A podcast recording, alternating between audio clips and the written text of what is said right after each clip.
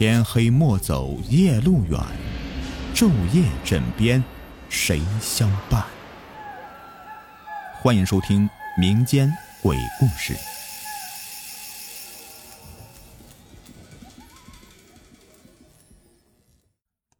Hello，你们好，我是雨田。今天的故事的名字叫做《怨尸杀人事件》。大年初一，村里有一个人。早早就起来去亲戚家拜年，回来的时候，路过一片树林，想小解一下，就钻进去。解完刚想离开，远远的看到一个人斜靠在树上睡着了。这么冷的天儿，喝醉酒别冻坏了呀！此人呢，就好心的过去拍他的肩膀，可是他的手啊，在半空就停住了。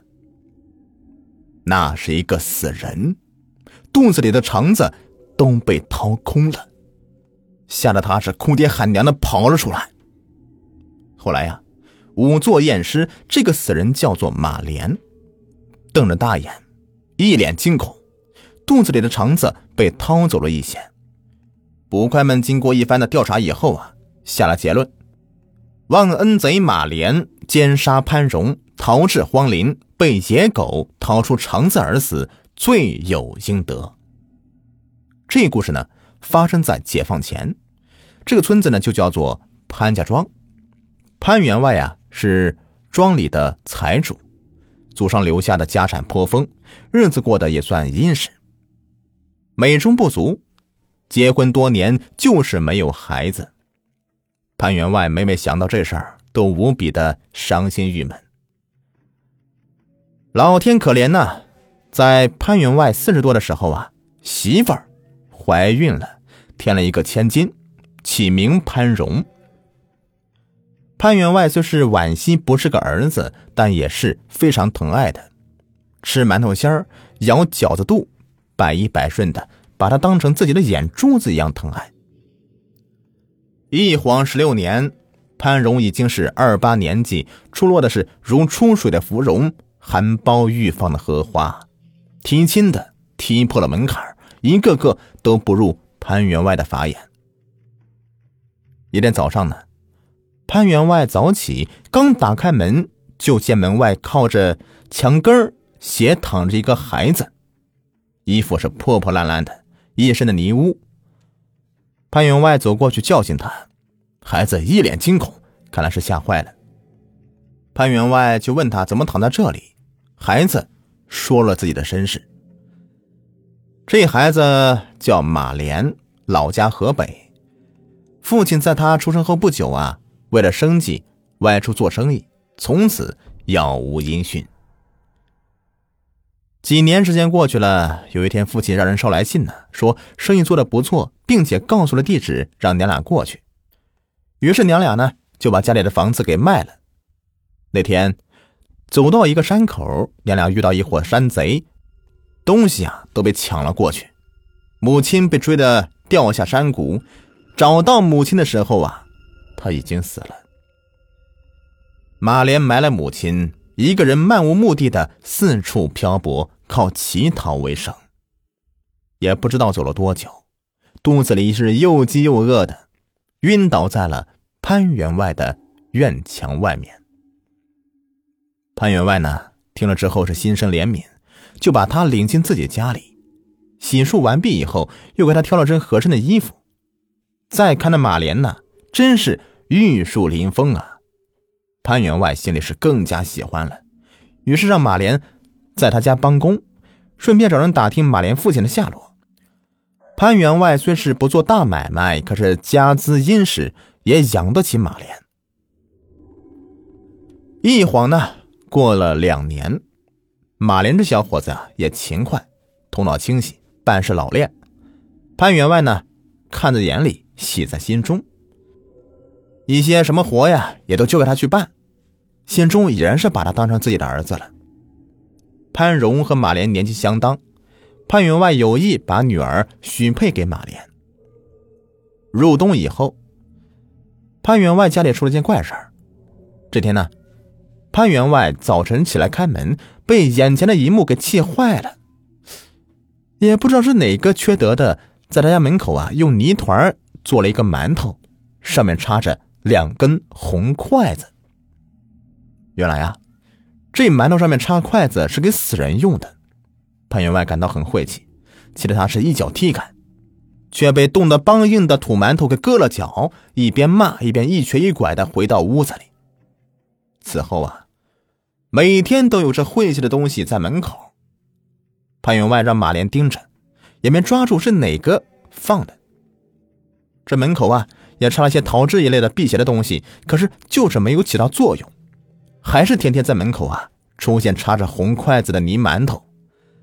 家里笼罩一种不祥的气氛，每个人都是疑神疑鬼的，说什么的都有。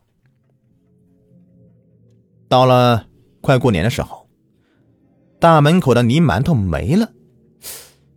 潘员外以为这个事啊就这样结束了，可是紧接着一件让人匪夷所思的事就发生了。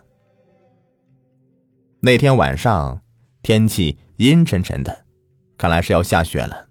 潘员外早早的就睡下了。到了半夜，就听到窗户纸沙拉沙拉的响了几下，好像是被猫抓的一样。他醒来以后啊。仔细听了听，问了一句：“谁？”也没有人搭腔。翻身刚想睡下，就看到大门外面有隐隐的火光。潘员外是翻身下炕，披上衣服，开门一看，院外失火了，那里可是堆放着引火用的柴草啊！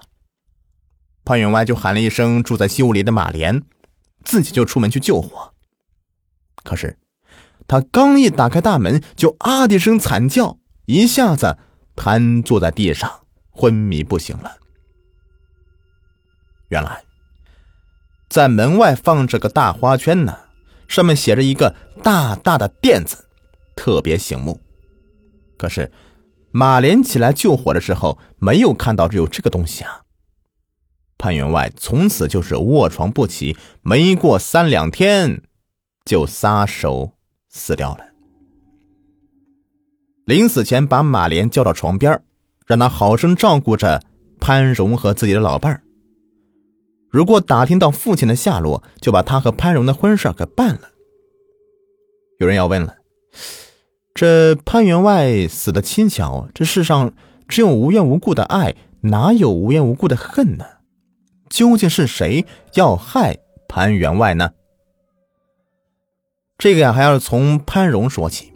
常言道：“女大不中留，留来留去留成仇啊。”那时候的女孩子十四五岁就会说媒成亲了，要是到了十六七岁还没嫁出去啊，就成大姑娘了；要是留到了十八九岁，四邻八村的你就出名了，不是有病就是出了什么丑事儿，嫁不出去了。